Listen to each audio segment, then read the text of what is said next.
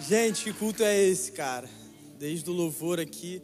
Eu falei, não tinha dia melhor para eu pregar do que hoje. Eu culto do jeito que eu gosto. Batismo com o Espírito Santo, fluindo. Eu sei que Deus flui de várias maneiras, mas essa é minha favorita, cara. Eu gosto muito, quase que eu caio aqui de novo, Bernardo orando por mim. Tá diferente.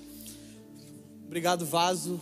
É bom o tangedor ali que, mesmo se eu falar besteira, parece espiritual, né? Por causa do teclado. Então, chamei ele para me ajudar. Tô muito amarradão de estar aqui nessa noite. Estou muito feliz de verdade. Muito feliz, cara. É. Ontem eu tive o privilégio de poder pregar em uma outra igreja. Eu fui convidado, eu fui lá pregar. Foi muito legal, foi uma bênção, tipo, muitos novos começos, pessoas batizadas com o Espírito Santo. Mas não tem nada igual do que está aqui nesse lugar, cara.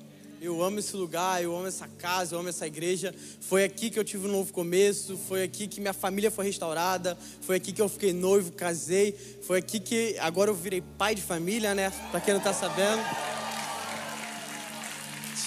Há um mês mais ou menos a gente teve a notícia que a gente vai estar tá esperando o nosso primeiro filho. Eu estou muito amarradão. A Thalita não está aqui hoje, infelizmente. Inclusive, hashtag Rafa Gonçalves me devolve, minha esposa, que ela está desde 10 horas da manhã fora. Tá, vai dar 12 horas que a gente está longe, eu tô com saudade dela já. E, cara, é isso, cara. Eu tô muito feliz, de verdade. Eu cheguei a compartilhar ontem um pouco do meu testemunho nessa igreja. E eu falei um pouco sobre uma experiência que eu tive em 2018, em que eu tava. Eu fiz uma eu tive uma experiência missionária, né? Não uma experiência não, porque experiência missionária tem todo dia, amém? Se você está aqui e você é um cristão, você é um missionário, né? Não sei quem, que teólogo que falou isso, mas ele diz que ou você é um missionário ou você é um impostor. Então eu creio nisso, cara. Você é um missionário na sua faculdade, na sua escola, no seu trabalho. Então não adianta. Eu vejo um monte de gente, ah, eu quero ser enviado para as nações, mas você não prega dentro de casa, você não prega dentro da sua faculdade. Então, mas em 2018 eu tive essa experiência, eu tive a foi bem legal, foi interessante. Mas é muito doido porque eu estava lá no campo missionários e eu estava viajando pela Europa, pregando em algumas igrejas, fazendo alguns evangelismos. E foi no meio de um campo missionário que eu entendi que o meu maior amor da minha vida é a igreja local. Eu estava lá no meio da missão, falei, cara, eu só quero voltar para minha igreja, não aguento mais. É, num lugar que talvez hoje qualquer jovem cristão gostaria de estar, almejaria estar, mas eu só queria voltar para minha igreja, cara. Não tem nada melhor do que isso aqui, cara. Hoje mesmo a gente estava lá no Morro do Cavalão, lá no, na comunidade, e a gente teve uma ação social lá com o Hope, foi muito interessante. E eu fiquei refletindo muito, cara. Fiquei até um pouco emocionado porque é, hoje eu tive o privilégio de ver dois meninos que eles chegaram no meu GC totalmente destruídos e hoje eles estavam lá, um fluindo no louvor, que é o JP, o Jean pregou lá, fez apelo, teve novos começos. E, cara, é muito irado, muito irado ver isso, irmão. E isso a gente só vê na igreja, cara. Pessoas chegando quebradas, saindo restauradas. É, eu lembro até hoje, o dia que eu cheguei na casa do JP e ele falou, mano, eu tô apaixonado por Jesus, cara. Aí ele falou, mano, eu quero jogar isso aqui tudo fora. Ele abriu o armário, aí tava os cigarros eletrônicos dele, as paradas de droga. Aí ele falou, mano, eu preciso jogar isso aqui fora. Eu falei, amém, mano. A gente jogou fora junto. E hoje vê ele se tornando uma referência, se tornando um homem de Deus. O Jean também, cara, hoje liderando no GC, tava pregando lá hoje. Então isso é muito legal. Da mesma forma, eu creio que é assim com a minha vida também. Por exemplo, o Jonathan está aqui, ele foi meu primeiro líder de aqui na igreja. Só eu sei o trabalho, eu e ele, o trabalho que eu dei para ele. Eu estava lembrando disso agora ali, uma vez que eu tinha acabado de chegar na igreja. E eu tinha comprado um ingresso para uma rave, tá ligado? E eu queria ir. A gente falou, mano, você tem certeza que você vai e tal? E eu fui, cara, não ouvi meu líder. Hoje eu tô pagando por isso. Só tá chegando tarde, tô zoando, só tem abençoado no meu GC. Mas, cara, eu fico muito feliz, cara. Eu imagino, depois eu fui pro GC do Bernardo do Caio, eu tenho certeza que eu só tô aqui hoje por causa deles dois. Eu sou muito grato à vida deles. E, cara, é isso, essa é a igreja de Jesus, sabe? Pessoas chegando totalmente destruídas e sendo restauradas. E eu nasci para isso, cara. Eu quero gastar todos os dias da minha vida cooperando para a edificação do corpo de Jesus, da igreja de Cristo, até que ele volte. Amém? Tô muito amarradão mesmo, cara. Você não tem noção. Tava até ansioso. E vou ser bem breve, sabe? É, eu falei, Bernardo, mano, bota, deixa o Marlon fluir à vontade lá que eu vou pregar rapidinho.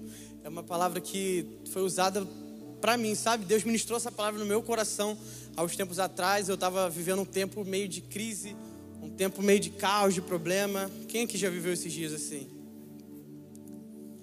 Eram dias bem perturbadores, bem difíceis mesmo. E Deus ministrou essa palavra no meu coração e eu tenho certeza que ela pode te edificar também, ela pode trazer luz para você. Amém?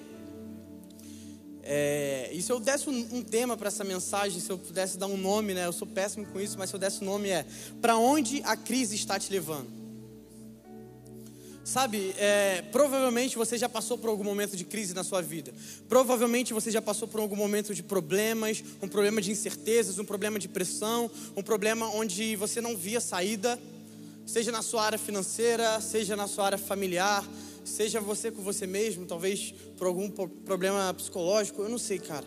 Mas provavelmente você já passou por dias como esse.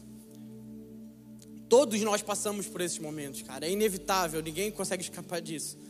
A vida de ninguém é perfeita, e se sua vida for perfeita, por favor, vem aqui, a gente se ora pela gente, porque a vida de ninguém é perfeita, irmão. Só eu sei. Sou recém-casado, irmão. Só eu sei que do nada eu morava na casa da minha mãe, casei, tive que pagar aluguel, boleto, conta de luz, um monte de coisa que eu não tinha que pagar antes. E é, todo mês é uma fé, irmão. Eu sei que eu paguei o aluguel de julho, não sei como é que eu vou pagar o de agosto, e é isso aí. Mas, cara, então todo mundo já viveu esses momentos assim, cara. Você que é recém-casado, você está entendendo o que eu estou falando? E, na verdade, todos nós vivemos um momento como esse. A gente está saindo de uma pandemia, né? Graças a Deus as pessoas estão sendo vacinadas. Eu vi uma notícia que dia 11 de novembro parece que não vai precisar mais de máscara. Em nome de Jesus, eu odeio esse treco. Aí, ó, é forte. Summer Camp geral sem máscara, chapando coco, coração. E, cara, eu não vejo a hora disso acontecer. Isso está passando, sabe? E foi um tempo que pessoas perderam familiares, pessoas perderam amigos, pessoas perderam empregos, pessoas ficaram com problemas financeiros, pessoas entraram com dívida. E todos nós vivenciamos esses dias, sabe? Ninguém escapa aqui, irmão. Da pessoa mais pobre à pessoa mais rica aqui, você viveu esse momento. Talvez você não foi prejudicado financeiramente, mas você perdeu alguém. Ou talvez você não perdeu alguém, mas você está vendo essa crise financeira, não importa. Mas essa pandemia pegou todo mundo de surpresa. E essa pandemia foi sim uma crise para todo mundo, foi um problema para todo mundo. E a realidade é essa, irmão, que a, a pandemia está passando, esses dias estão passando, as pessoas estão sendo vacinadas. Mas a realidade é que logo, logo também vai vir outra coisa que vai pegar a gente de surpresa. Infelizmente, momentos ruins como esse não vão parar de acontecer. E eu não estou sendo um profeta do caos aqui nessa noite, eu estou sendo só bíblico, porque a Bíblia nos garante isso. Sabe, a gente ouve o Bernardo sempre aqui pregando no sábado, cara, Jesus está voltando. E para Jesus voltar, existe uma série de acontecimentos, existe uma série de eventos que tem que acontecer. Então, infelizmente, irmão, o coronavírus foi fichinha perto de tudo que vai acontecer. E o próprio Jesus, cara, ele chega a nos garantir que a gente passaria por momentos como esse. Em João 16, 33 ele diz: Falei essas coisas para que em mim vocês tenham paz. No mundo vocês passam por aflições, mas tenham coragem, eu venci o mundo. Então Jesus nos garantiu que nós passaríamos por dias assim, mas Ele também nos garantiu que Ele venceu esses dias, Ele venceu o mundo. Sabe, você vai passar por esses dias sim, mas Jesus já disse que Ele venceu por você. E nós precisamos ter coragem, nós precisamos ser ousados, nós precisamos aprender a passar por esses dias. Eu acho que na verdade, a gente julga muitas pessoas porque elas estão se afastando, elas estão se desviando, elas estão se esfriando, mas é porque às vezes elas não têm entendimento de que fazer em tempos como esse. Talvez elas estão simplesmente ignorantes nesse assunto. E é uma coisa que a igreja precisa aprender, é passar por dias como esse. A gente não pode ficar só pregando que coisas boas vão acontecer, porque não, não vão só coisas boas acontecer. Eu creio que vai sim, irmão. Eu creio que você vai prosperar financeiramente. Eu creio que você e sua casa vão servir ao Senhor. Tem, existem milhares de profecias bíblicas é, positivas, é, profecias bíblicas que nos garantem coisas boas, mas também existem as profecias bíblicas que nos garantem dias de crise, dias de caos. Então, se a gente não consegue escapar desses dias, se a gente não consegue fugir desses dias, se esses dias chegam para todo mundo, a única coisa que nos resta fazer é aprender a passar nesses dias. O que fazer nesses dias? Sabe, uma coisa que eu aprendi, uma coisa que Deus tem falado muito comigo é que a crise sempre vai fazer você se movimentar. Ela sempre vai te tirar do lugar onde você está. Você não consegue ficar parado no, no, mesmo lugar durante a crise. Mesmo que você fique parado, isso já é uma resposta. Porque você vai é, colher as consequências de ficar parado. Por exemplo, se começar a pegar fogo aqui do lado, eu não vou conseguir ficar aqui perto me queimando. Ou eu vou correr, ou eu vou ter uma solução para apagar esse fogo. Mas alguma coisa eu vou fazer. Ou se eu ficar parado, eu vou me queimar. Então continua sendo uma escolha também. Então, a crise, o desconforto, o problema, ele sempre vai fazer você se movimentar, sempre vai fazer você reagir de alguma forma, sabe? Para toda ação existe uma reação. Então, a crise vem, o aperto vem, o problema vem, e ele vai esperar de você alguma reação, ele vai fazer que você tenha alguma reação. E a pergunta que eu tenho para você essa noite é: para onde a crise está te levando? As crises que estão vindo na sua vida, os problemas que estão vindo na sua vida, para onde eles estão te levando? Quais são as consequências que eles estão fazendo você ter?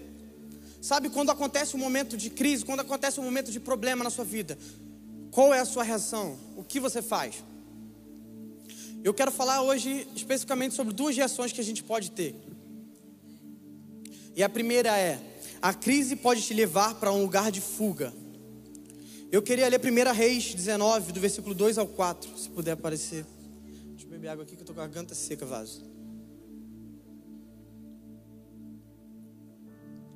Vamos ler junto. Por isso Jezabel mandou um mensageiro a Elias para dizer-lhe que os deuses me castiguem com todo rigor, se amanhã nessa hora eu não fizer com a sua vida o que você fez com a deles. Elias teve medo e fugiu para salvar a vida. Em Berseba de Judá, ele deixou o seu servo.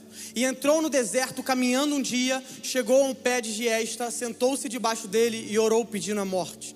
Já tive o bastante, Senhor tira a minha vida, não sou melhor do que os meus antepassados. Sabe, nesse contexto aqui, Elias tinha acabado de descer no monte, Elias tinha acabado de ver fogo descer do céu, não chovia, ele fez chover, depois choveu e fez parar, sei lá, depois ele matou sei lá quantos profetas de Baal. Então Elias estava realmente sendo usado por Deus, Elias estava fazendo o que Deus tinha ordenado. Jesus, Elias estava vivendo o propósito dele ali. E alguém pode perguntar o porquê de Jezabel ter mandado uma ameaça, uma ameaça a Elias ao invés, ao invés de ir direto e matado ele. Você já pensou nisso? Jezabel não precisava enviar, ah, vá lá e fala para Elias eu quero matar ele. Não, ela podia ir simplesmente lá e matá-lo. Por que, que ela avisou? Por que, que ela comunicou? Porque com, essa, com esse comunicado deu tempo de Elias fugir. E eu creio que muito provavelmente ela fez isso por pura estratégia. Elias tinha acabado de provar diante de todo o povo que ele era um homem de Deus. Sabe, irmão, não sei você, mas fazer um, um sei lá, um, como é que é o nome disso? Holocausto, sei lá. Um altar aqui. E não só botou um altar, mas ele jogou água no altar, sabe? E ele orou e veio fogo do céu naquele lugar. É impossível você olhar para isso e falar: Isso não é homem de Deus. É impossível. Elias tinha acabado de fazer várias coisas. Então Elias tinha provado para o povo que ele era um homem de Deus. Sabe? Então, se Jezabel fosse matar, tivesse matado Elias diretamente, provavelmente, ela teria que enfrentar com descontamento do povo. As pessoas falam: não, peraí, ela matou um servo de Deus, ela matou um homem de Deus. Então parece que o objetivo principal de Jezabel aqui não era matar Elias, mas fazer ele fugir. Porque ela preferiu um Elias na caverna a um Elias morto. Sabe, o inimigo prefere você fugindo, acovardado do que morto. Sabe, naquele momento, Jezabel preferiu um Elias que estivesse na caverna, omisso, a um Elias que virasse um mártir, um Elias que virasse um testemunho para as pessoas. Sabe, provavelmente o inimigo não quer que você morra, irmão, porque se você morrer, você vai ser um testemunho para a igreja, você vai ser testemunho para os cristãos, você vai virar um mártir. Então, Satanás prefere que você fuja esse cale, assim como fez com Elias aqui nessa situação. Sabe, vamos lá, nesse exato momento, Elias tinha acabado de orar e ver fogo do céu caindo, como eu falei aqui. Ele tinha acabado de orar e viu chuva descendo, ele tinha acabado de orar, ele viu a nuvem aparecendo, sumindo. E mesmo assim, um homem que viu isso tudo teve medo de Jezabel, teve medo de uma mulher. Sabe, eu sei que às vezes quando a mulher tá brava dá medo mesmo, mas, cara, depois, um homem, ainda mais a minha, né, amor? Você... cara, um homem que viu isso tudo, irmão, ter medo de uma mulher, medo de uma, uma pessoa, cara. O homem que viu sinais e maravilhas, o homem que tinha certeza que Deus estava com ele, teve medo dessa mulher, teve medo e fugiu. Então, cara, provavelmente ele estava vivendo exatamente. Eu acho que ele estava vivendo uma frustração aqui naquele momento, porque ele estava vivendo tudo que Deus tinha ordenado. Ele fala: Deus, você pediu para eu fazer isso, eu fiz. Você me confiou isso, eu fui fiel. Você me pediu para fazer isso, eu fiz também. Como, apesar disso tudo, eu estou vivendo esse tempo? Como apesar de eu estar te servindo, fazendo tudo para você, você levanta uma mulher para me matar? Sabe? E muitas das vezes nós somos igual a Elias. Nós estamos passando por esse problema e a gente fala: Nossa Deus, eu estou indo na igreja, eu estou indo até no GC agora. Eu até me matriculei no carisma. Como é que essas coisas estão acontecendo comigo? Sabe, Elias estava fazendo tudo certo, irmão. Tudo certo. Ele estava cumprindo o propósito de Deus na vida dele. Ele estava vivendo o que Deus tinha para ele. E mesmo assim, uma ameaça se levantou. Mesmo assim, uma perseguição se levantou. Então você está fazendo certo, não vai anular o fato de que esses dias vão chegar para você também. Muito pelo contrário, irmão. Quando você estiver vivendo certo, aí mesmo que vão se levantar esses dias. Sabe, é muito provavelmente quando você estiver mais posicionado, você estiver vivendo mais em Deus, que mais essas coisas vão se levantar. Eu creio que essas coisas se levantam para nos testificar que nós estamos caminhando para o lugar certo.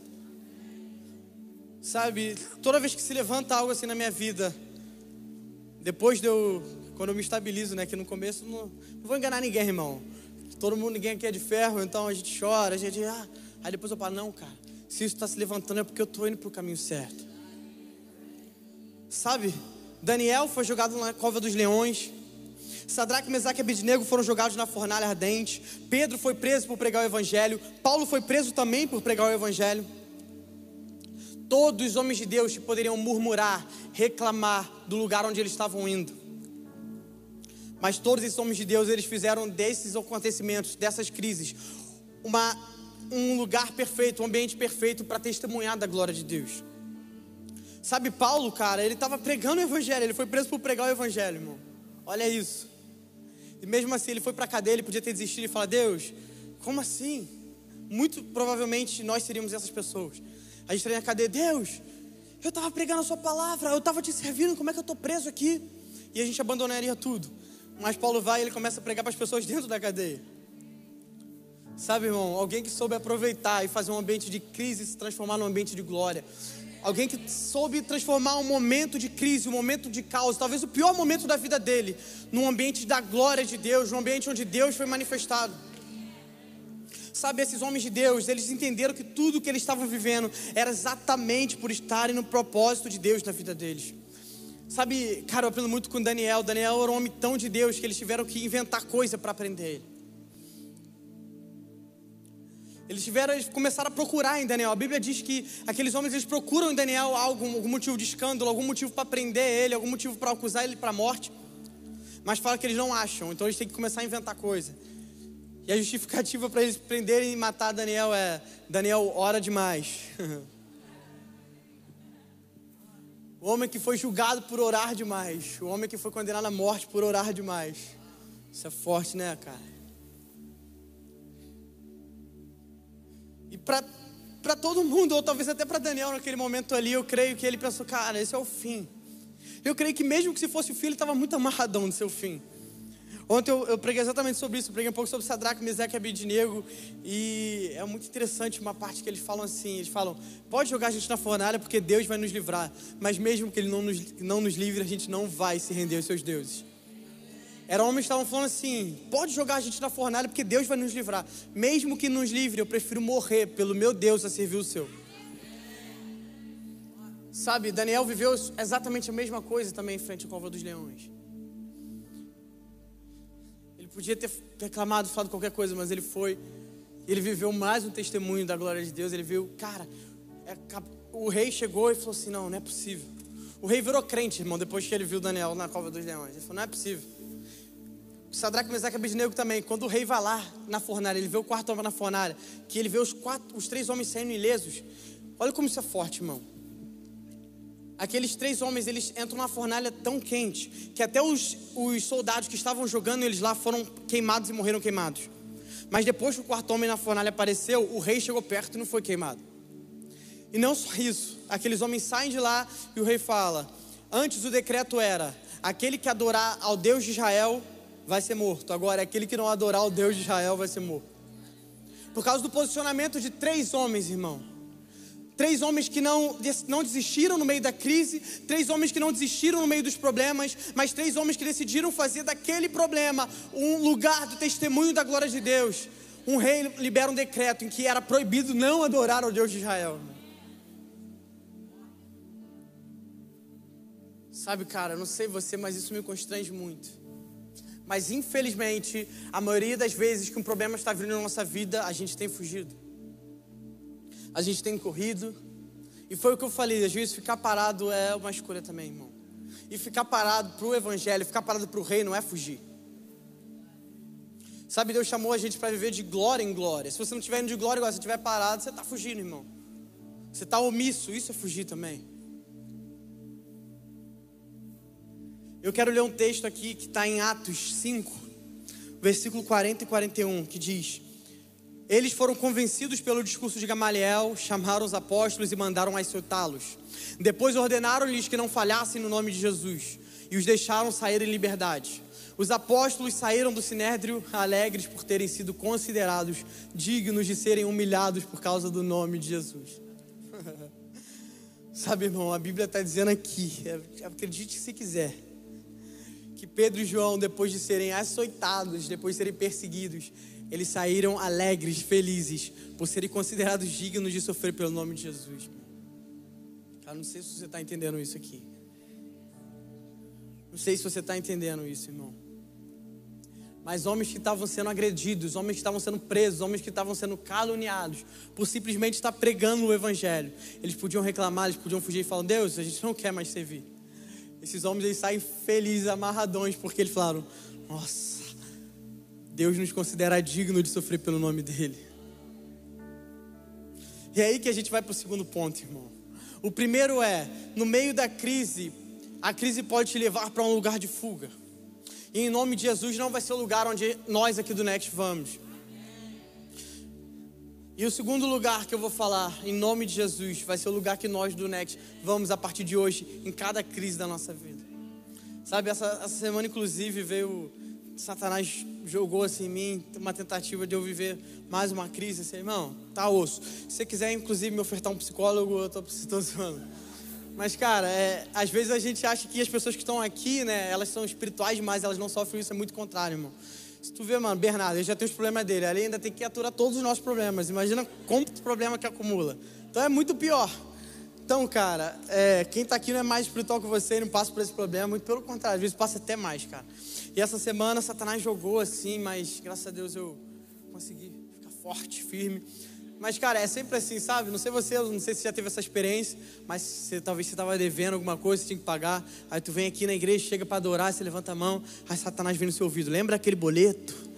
Aí tu na hora, irmão, quero ver quem consegue adorar depois disso. Não consegue. Só, só sendo muito crente mesmo. Mas, cara, toda hora Satanás vai, tenta jogar problemas, tenta jogar sugestões, tenta jogar crise, levanta perseguição, levanta, levanta aperto. Seja qual for a área. Mas sabe, se você estiver vivendo no centro da vontade de Deus, irmão, você vai enfrentar esses dias. Essas coisas vão se levantar.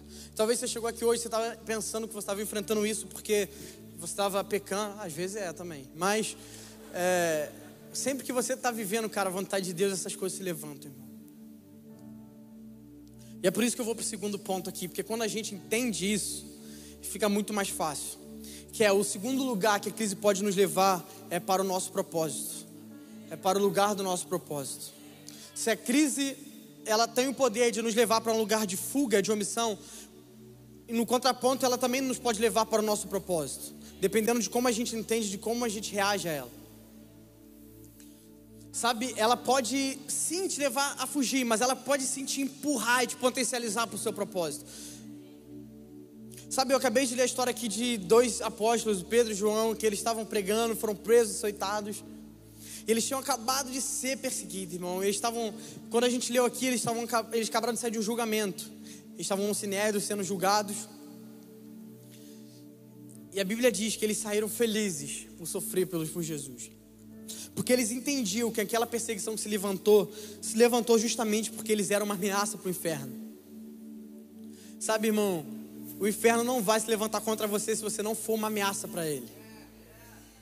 Se você não fizer sentido nenhum, se você não fizer tremor nenhum no inferno, irmão, pode relaxar que tu vai viver uma vida comum. Tu vai viver uma vida normal. Mas se você for uma ameaça para o inferno, irmão, pode ter certeza que ele vai se levantar. E eu quero viver muito problema na minha vida, irmão. Eu quero morrer sendo terror para o inferno. Eu quero morrer sendo um desespero pro inferno. Eu quero quando falarem meu nome no inferno, não, ele não, ele não. Que ele se levante mesmo, irmão, que eu vou entender que eu estou indo pro lugar certo. Sabe? É muito forte, cara. É, eu sempre falo isso aqui, mas eu amo o livro de Atos, né? E eu aprendo muito com esses caras, mano. Sabe, eu, eu aprendo muito com Jesus nos evangelhos. E é muito bom, mas quando eu vou no livro de Atos, eu vejo homens ruins igual a mim ou piores fazendo essas coisas, eu fico muito louco, me inspirado. Fico também constrangido às vezes que eu falo, tô vivendo muito aqui, mas cara, isso me inspira muito. E cara, é muito forte, porque se você observar no livro de Atos, e depois, cara, se você nunca leu Atos, para para ler isso, eu tenho certeza que vai te inspirar muito também. Mas se você começar a estudar o livro de Atos, enquanto eles eram perseguidos, a igreja crescia. Muito pelo contrário, quanto mais perseguição a igreja crescia mais.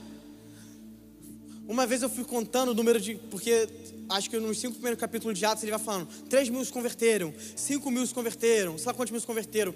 Eu fiz as contas, eu acho que 15 mil pessoas se converteram nos quatro primeiros capítulos de Atos. Só que Jerusalém, naquela época, ela tinha 25 a 30 mil habitantes. Então, provavelmente 50% da população de Jerusalém foi convertida. Em três capítulos da Bíblia, irmão, em alguns dias, assim. Eles foram cheios. E ao mesmo tempo, eles estavam sendo perseguidos. Ao mesmo tempo eles estavam sendo mortos, ao mesmo tempo eles estavam sendo caçados, mas a igreja só crescia. Vai explicar isso?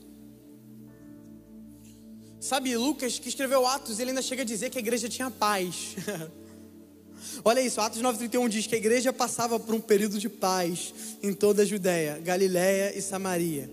Ela se edificava, encorajada pelo Espírito Santo, crescia em número, vivendo no temor do Senhor.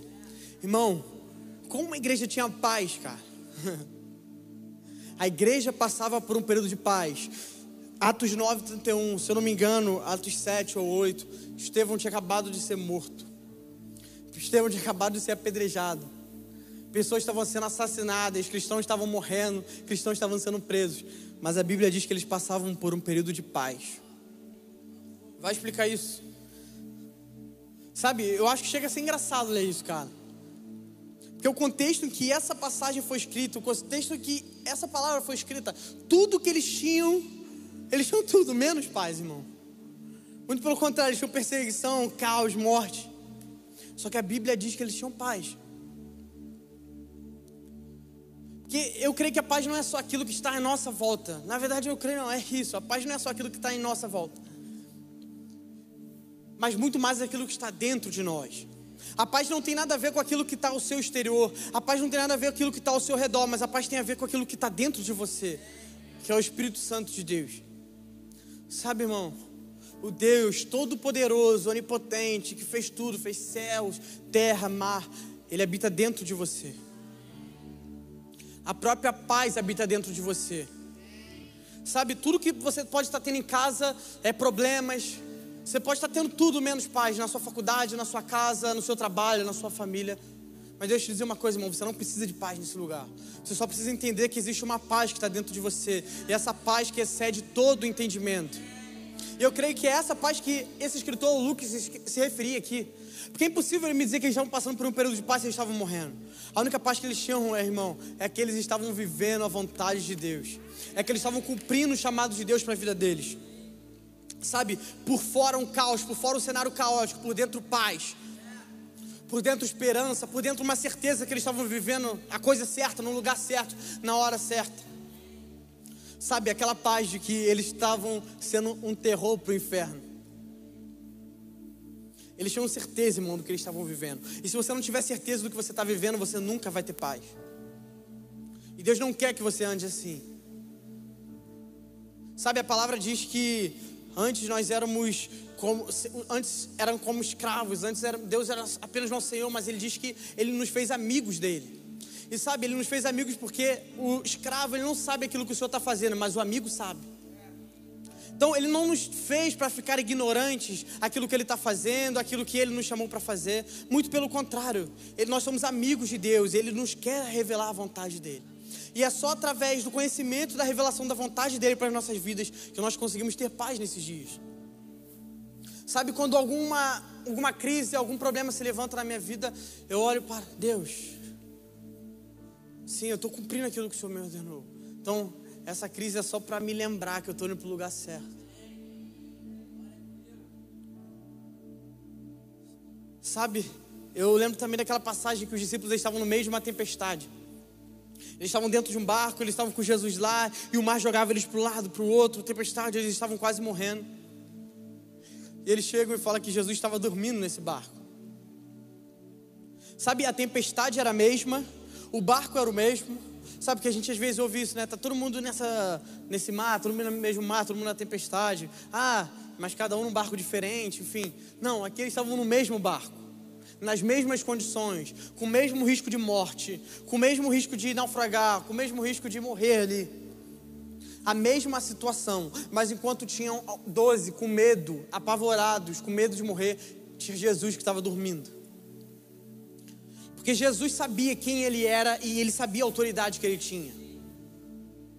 Sabe, e mais que isso, ele sabia que uma tempestade não podia se levantar que uma tempestade até podia se levantar, mas não conseguiria fazer nada contra eles. Porque ele sabia quem ele era. Jesus tinha muito convicto de dentro dele quem ele era. E é por isso que eu falo, cara, se você não tiver convicção de quem você é, se você não tiver convicção de quem você é em Deus, do que você foi chamado, você vai ser desses dias de crise. Mas Deus nos chama para entender, entendermos quem nós somos nele, entendermos para que fomos chamados. Sabe, se você tiver uma convicção plena de quem você é e de quem você foi chamado, eu duvido você fugir nesses dias. Eu duvido você desistir. Você pode até pensar, irmão, se eu falar que eu não penso, às vezes eu vou estar tá mentindo para você. Todo mundo aqui pensa. Se o Bernardo falar para você que ele nunca pensou em desistir, ele está mentindo também. Mas ele para, ele lembra: Nossa, Deus, eu sei para o que o Senhor me chamou. Eu sei quem eu sou em você. Então eu não vou desistir, eu vou continuar avançando para o alvo.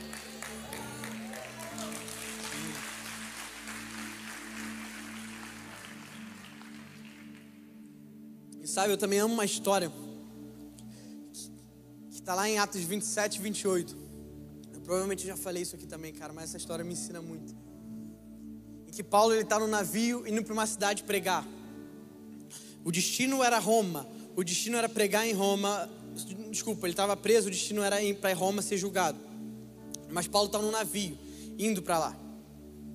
E Deus, o próprio Deus, ele desce chega fala para Paulo ele diz assim: Paulo, é necessário que venha uma tempestade, e é necessário que vocês naufraguem, é necessário que vocês embarquem numa pequena ilha chamada Malta.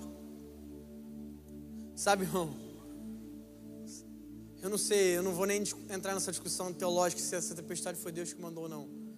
Mas ele falou que era necessário que acontecesse. Ele vem, é necessário que vocês naufraguem, é necessário que vocês embarquem nessa praia. Sabe, provavelmente to, todos nós que estamos aqui, se a gente ouvisse algo desse, a gente fala, não, não é Deus que está falando isso comigo. Provavelmente é Satanás que está falando isso. Mas Paulo ouviu de próprio Deus que era necessário que ele naufragasse. E é muito louco porque isso acontece, ele estava indo para Roma, mas ele acabou naufragando e ele acabou chegando nessa ilha, que é chamada Ilha de Malta. Fala que Paulo desce nessa ilha que tem aquele episódio onde vem uma cobra matar ele, ele pega assim, joga no fogo. Paulo é tipo um Chuck Norris, né? Assim, fala que a cobra vem, a cobra que mata ele. A, a, a cobra que morre, enfim. É, mas ele está ali naquele lugar, ele fala que ele foi orar por um enfermo, aí começou a vir vários enfermos, aí fala que ele curou quase todos os enfermos daquela ilha. Ele começou a pregar o evangelho, ele ficou alguns dias ali até que ele foi embora. E um dia eu fui estudar a história dessa ilha, desse país, que se chama Ilha de Malta, né? Um país. E até hoje 95% daquela ilha é cristã. Sabe, irmão, imagina se aquela tempestade não viesse e Paulo fosse direto para Roma. O que seria dessa cidade hoje? O que seria desse país hoje?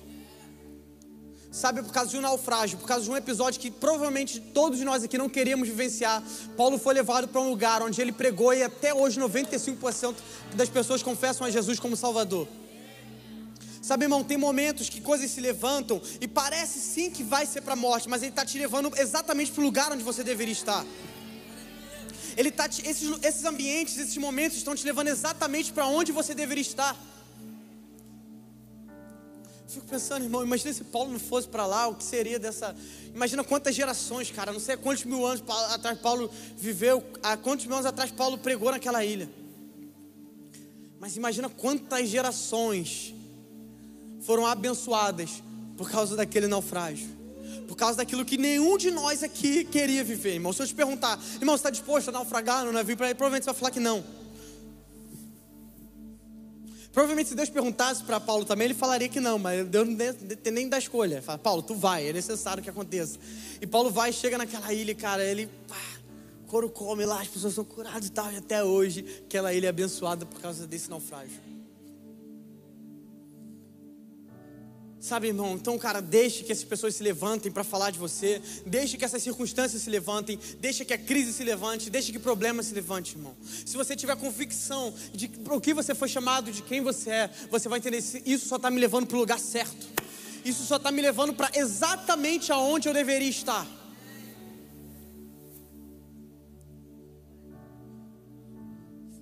Isso só está me levando exatamente para o lugar onde eu deveria estar por mais que eu não quisesse, por mais que eu não queira, por mais que não seja bom para mim. Mas não tem que ser bom para mim, irmão. Que seja feita a vontade de Deus, que é boa, perfeita e agradável, não a mim. Sabe que a gente morra todos os dias para nossa vontade, para viver a vontade de Deus. E provavelmente, irmão, se tudo que você está vivendo na sua vida é legal para você, você gosta, você não está vivendo a vontade de Deus. Você está servindo a um Deus que é só você que você projetou em Deus se ele nunca te falou um não, se ele nunca te levou para um lugar que você não queria, provavelmente essa pessoa não é Deus, irmão. Você está adorando a você mesmo. Então, irmão, a gente tem que entender, cara. A gente não vai ser aqueles que fogem, nós vamos ser aqueles que vamos ser empurrados para o propósito, porque nós entendemos para que nós fomos chamados, nós entendemos quem nós somos em Deus. E se você entrou aqui, você não tem esse entendimento ainda. Hoje, essa noite, Deus marcou para te lembrar que você é filho dele, que você é herdeiro, que você é escolhido, que você foi chamado. Sabe, não importa a forma que você chegou aqui, irmão. Há seis anos atrás eu cheguei aqui nessa igreja também totalmente destruído. Envolvido em droga, em prostituição, irmão. Provavelmente eu seria a última. Eu, eu era a última pessoa que teria que estar aqui. Mas, irmão, a graça e a misericórdia de Deus veio até mim. Eu falo isso, cara. Não fui eu que encontrei Deus, mas foi Deus que me encontrou. Eu já contei meu testemunho aqui uma vez que Deus veio através de um sonho para mim, começou a falar. Eu acordei totalmente cheio de temor, nunca mais consegui usar droga, beber, não fazer nada na minha vida, irmão. Não tive escolha, cara. Eu tinha acabado de voltar de noitada, eu tinha dado PT nessa noitada. Meu pai me buscou na, na boate desmaiado, nessa mesma noite, talvez na noite mais suja da minha vida. Deus veio através de um sonho, se revelou o amor dele para mim. Eu nunca mais consegui fazer nada do que eu fazia. Então, irmão, não importa a forma como você chegou aqui nessa noite. O que importa é que Deus está aqui de braços abertos, te esperando, querendo mudar a sua história assim como Ele fez com a minha. Eu estar aqui hoje não é, é zero mérito meu, muito pelo contrário, irmão. É fruto da graça e da misericórdia de Deus na minha vida, porque eu não merecia. Sabe, eu falei aqui sobre esses dois lugares em que a crise pode nos levar. Eu já vou correr, já estou acabando, já são 10 e 12. Meu Deus. Mas sabe, talvez você entrou aqui e você não foi empurrado para o lugar do propósito. Infelizmente, quando a crise veio, você não foi para o seu propósito. Você não foi para o lugar onde você foi chamado. Você não avançou em Deus. Talvez você chegou aqui nessa noite e realmente, quando veio a crise, quando veio a tribulação, você fugiu, você se escondeu, você correu. Sabe, talvez você hoje entrou aqui nessa noite, você está vivendo alguém, como alguém que se esconde. Você já fluiu, você já foi usado por Deus, você já fez, você já aconteceu, você já foi, cara, uma pessoa que realmente tinha um relacionamento com Deus. Mas talvez algum momento como esse chegou na sua vida e infelizmente você se deu, infelizmente você correu. Infelizmente você foi para o caminho inverso, porque você ainda não tinha entendimento de que esses lugares te levavam para o seu propósito. Então você fugiu, você correu. Talvez você está igual Elias, você está dentro da caverna, omisso. De novo, Elias foi um homem que viu sinais e maravilhas, um homem que cooperou com o propósito de Deus, um homem, cara, talvez o maior homem de Deus ali daquela geração dele. Mas esse mesmo homem fugiu e foi para a caverna. Ou até mesmo você está aqui, você nem chegou a fugir ainda, mas você estava prestes a fugir. Você sabe que eu estou falando com você. Você chegou aqui, você, só você sabe como você está aqui nessa noite, irmão. Você está passando por dias difíceis, por problemas, por circunstâncias. Sabe, eu quero falar com você nessa noite. Você que fugiu, você que cedeu a essa crise, ou você que estava prestes a fugir. Eu quero ler um texto antes da gente acabar. Eu queria ler Lucas 24, do versículo 13 ao 35. Eu sei que é um pouco grande, mas eu creio que Deus vai falar com você. Lucas 24, versículo 13 ao 35. E naquele mesmo dia, dois deles estavam indo para um povoado chamado Emaús, a 11 quilômetros de Jerusalém. No caminho, conversavam a respeito de tudo o que havia acontecido. Enquanto conversavam e discutiam, o próprio Jesus se aproximou e começou a caminhar com eles. Mas os olhos deles foram impedidos de reconhecê-lo. Ele lhes perguntou: Sobre o que vocês estão discutindo enquanto caminham? Eles pararam com os rostos entristecidos. Um deles, chamado Cleopas, perguntou-lhe: Você é o único visitante de Jerusalém que não sabe das coisas que ali aconteceram nesses dias? Que coisas? perguntou ele. O que aconteceu com Jesus de Nazaré? Responderam eles. Ele era um profeta, poderoso em palavras e em obras diante de Deus e de todo o povo. Os chefes dos sacerdotes e as nossas autoridades o entregaram para ser condenado à morte e o crucificaram. E nós esperávamos que ele é, era ele que ia trazer a redenção a Israel. E hoje já é o terceiro dia desde que isso tudo aconteceu. Algumas das mulheres entre nós nos deram susto hoje. Foram de manhã bem cedo ao sepulcro e não acharam o corpo dele. Voltaram e nos contaram ter tido uma visão de anjos que disseram que ele estava vivo. Alguns dos nossos companheiros foram ao sepulcro e encontraram tudo exatamente como as mulheres tinham dito, mas não o viram. Ele lhes disse: Como vocês custam a entender e como demoram a crer em tudo que os profetas falaram? Não devia Cristo sofrer essas coisas para entrar na sua glória? E começando por Moisés e todos os profetas, ele explicou-lhes o que constava a respeito dele em todas as escrituras. Ao se aproximarem do povoado para qual estavam indo, Jesus fez como quem ia mais adiante. Mas eles insistiram muito com ele: Fique conosco, pois a noite já vem, o dia já está quase findando. Então ele entrou para ficar com eles. Quando estava à mesa com eles, tomou o pão, deu graças, partiu-os e deu a eles. Então os olhos deles foram abertos e o reconheceram e ele desapareceu da vista deles. Perguntaram-se um ao outro: Não estava queimando o nosso coração enquanto ele nos falava no caminho e nos expunha as Escrituras? Levantaram-se e voltaram imediatamente para Jerusalém. Ali encontraram os onze e os que estavam com eles reunidos, que diziam: É verdade, o Senhor ressuscitou e apareceu a Simão. Então os dois contaram o que tinha acontecido no caminho e como Jesus fora reconhecido por eles quando partiu o pão. Amém, irmão. Sabe o que a gente acabou de, de ler aqui? A história de dois discípulos, dois homens que andaram com Jesus, dois homens que aprenderam com Jesus, dois homens que estavam próximos de Jesus, viam ele fazendo milagres, sinais, maravilhas, mas quando tudo pareceu que deu errado, quando tudo pareceu que tava, que acabou, não tem mais jeito, eles fugiram. Sabe, irmão, dois homens que viam Jesus diariamente fazendo milagres, dois homens que viviam diariamente com Jesus, aprendendo e ouvindo dele. Mas quando a circunstância veio, quando Jesus morreu, e eles não entendiam a palavra que dizia que ao terceiro dia Jesus tinha que ressuscitar. Mas não se apegando a essa palavra, sabe por quê, irmão? Às vezes você tem até a palavra de Deus, mas às vezes você está no momento da crise e você esquece tudo. E nessa noite Deus te trouxe aqui para te trazer à memória tudo aquilo que Ele te falou um dia, tudo aquilo que Ele prometeu um dia. Sabe, irmão, eu fico Cara, eu fico muito constrangido com o amor de Deus nessa passagem. Se eu fosse Jesus, eu ia falar, irmão, ah, deixa eles caras irem embora, irmão. Eu tô há três anos andando com eles. Eu tô há três anos ensinando eles. Eu tô há três anos investindo a minha vida, gastando a minha vida para ensinar eles. E agora eles fogem. Sabe, irmão, provavelmente se fosse eu naquele lugar eu desistiria deles. Mas Jesus não, Jesus vai até o encontro deles. Jesus acaba de ressuscitar. Talvez Jesus tinha um monte de coisa para fazer, mas Jesus decide ir atrás deles.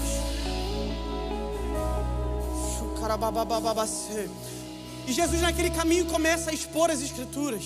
E ele fala: vocês não se lembram da profecia em que dizia que ao terceiro dia ele tinha que ressuscitar? E eles começam, ele começa a falar para eles. Sabe, irmão, Jesus está vindo ao caminho de muitas pessoas aqui que estavam indo embora e fugindo. Mas eu aprendo uma coisa com essa passagem. Jesus foi até o caminho deles. Só que quando chegou na cidade, eles convidaram Jesus para entrar.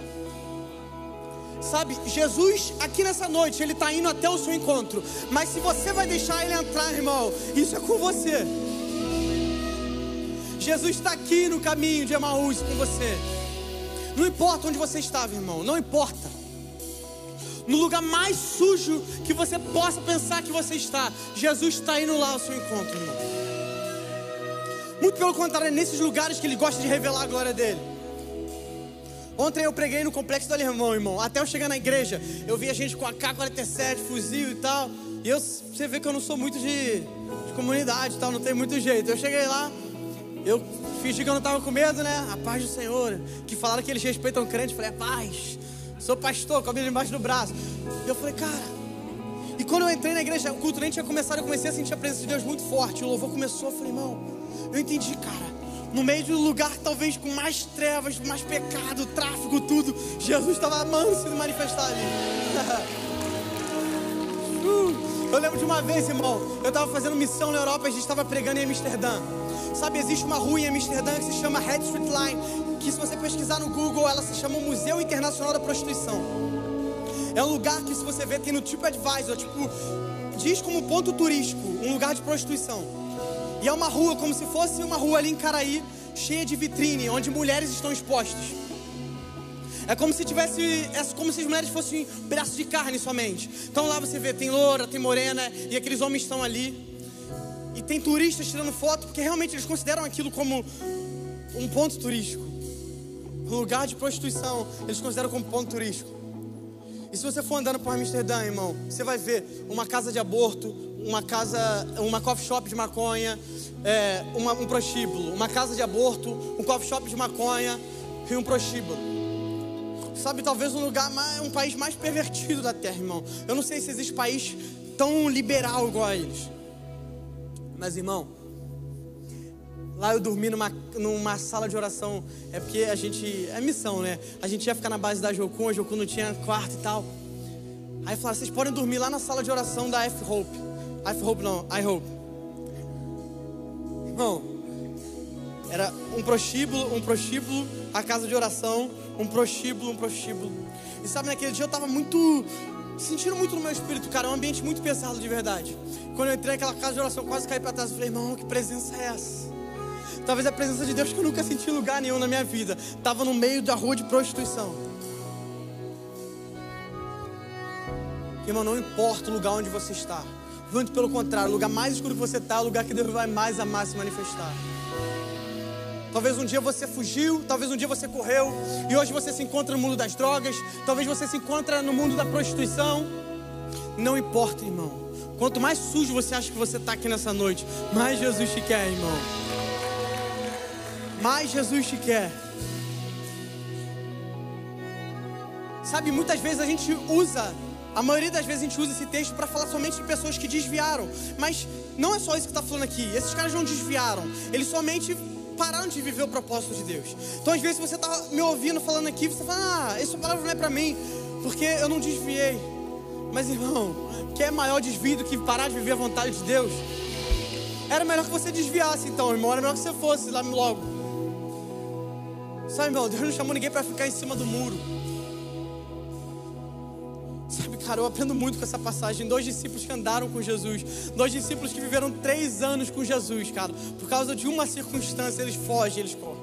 E como nós somos esses caras muitas vezes na nossa vida, irmão. Sabe, mas o foco que eu quero dar aqui não é deles irem embora, mas é o fato de Jesus ir atrás deles, independente disso.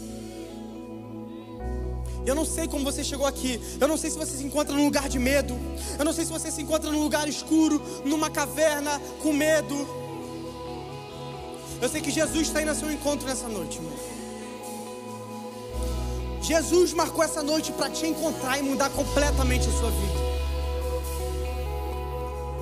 Sabe, você pode ficar de pé no seu lugar. Se você parar para analisar a história do apóstolo Pedro, irmão é um homem que negou Jesus três vezes. Mas o mesmo homem que negou Jesus três vezes, depois ele é assassinado pelo nome de Jesus. E não só isso, esse mesmo homem que negou Jesus três vezes, perto da morte, ele falou: Pode me matar, só não me mata igual meu mestre, me crucifica de cabeça para baixo. Então você está aqui nessa noite, você está falando, mas Morgan, isso tudo que você está falando é muito bonito, mas eu não consigo. Sabe, eu já tentei, mas eu falhei, eu errei, não dá mais tempo, irmão. Pedro, primeiro pastor da igreja, negou Jesus três vezes. E o que, que Jesus fez depois que negou, Pedro negou ele três vezes? Foi até o encontro de Pedro. Jesus vai e pergunta três vezes para Pedro: Pedro, tu me amas? Pedro, tu me amas? A mesma quantidade de vezes que Pedro traiu Jesus, a mesma quantidade de vezes que Pedro negou Jesus. Jesus restitui Pedro. Pedro, tu me amas? Pedro, tu me amas? Talvez, irmão, essa pode ser a vigésima vez que você está aqui e você fala, irmão, eu já entreguei minha vida para Jesus há 20 vezes, isso não vai adiantar. Vai, irmão. Essa noite Jesus marcou, Jesus marcou essa noite para mudar a sua história completamente sabe, não me importa como você entrou aqui hoje, não me importa saber. Você pode falar, Mateus, mas eu acabei de fazer. Eu estava ali no meu carro agora, usando droga e eu vim para o culto. Mateus, eu acabei de vir do motel, eu não estou nem aí, irmão. E Jesus também não está nem aí. Sabe, a Bíblia conta uma história em que um filho chega para o pai e fala: Pai, eu cansei, me dá a minha parte da herança que eu quero viver a minha vida. E esse, esse jovem, ele pega esse dinheiro e ele vai embora. E ele começa a viver a vida dele com prostituição, leva, começa a viver a vida dele do jeito que ele queria. Fala que ele perdeu tudo. Ele chegou tão no fundo do poço que ele começou a desejar comer a comida dos porcos do lugar onde ele trabalhava. É, a Bíblia diz que caindo em si, caindo em si, ele se lembrou que até os escravos do meu pai, até os servos do meu pai têm comida de sobra. Eu vou voltar e pedir para meu pai só me aceitar como servo. E aquele jovem volta. E a surpresa dele é que quando ele volta, ele encontra o pai dele em frente à porta esperando ele. E quando aquele pai encontra o filho, ele fala: Filho, que bom ver você aqui. E ele dá um anel, ele dá roupa nova, ele dá sapatos novos. Sabe, tudo que aquele jovem queria era apenas ser servo do pai dele. Talvez você está aqui nessa noite e falando: Não, Deus, pelo menos me aceita desse jeito, pelo menos que eu que eu seja salvo, mas não. Não é só isso, irmão. Hoje ele te faz filho.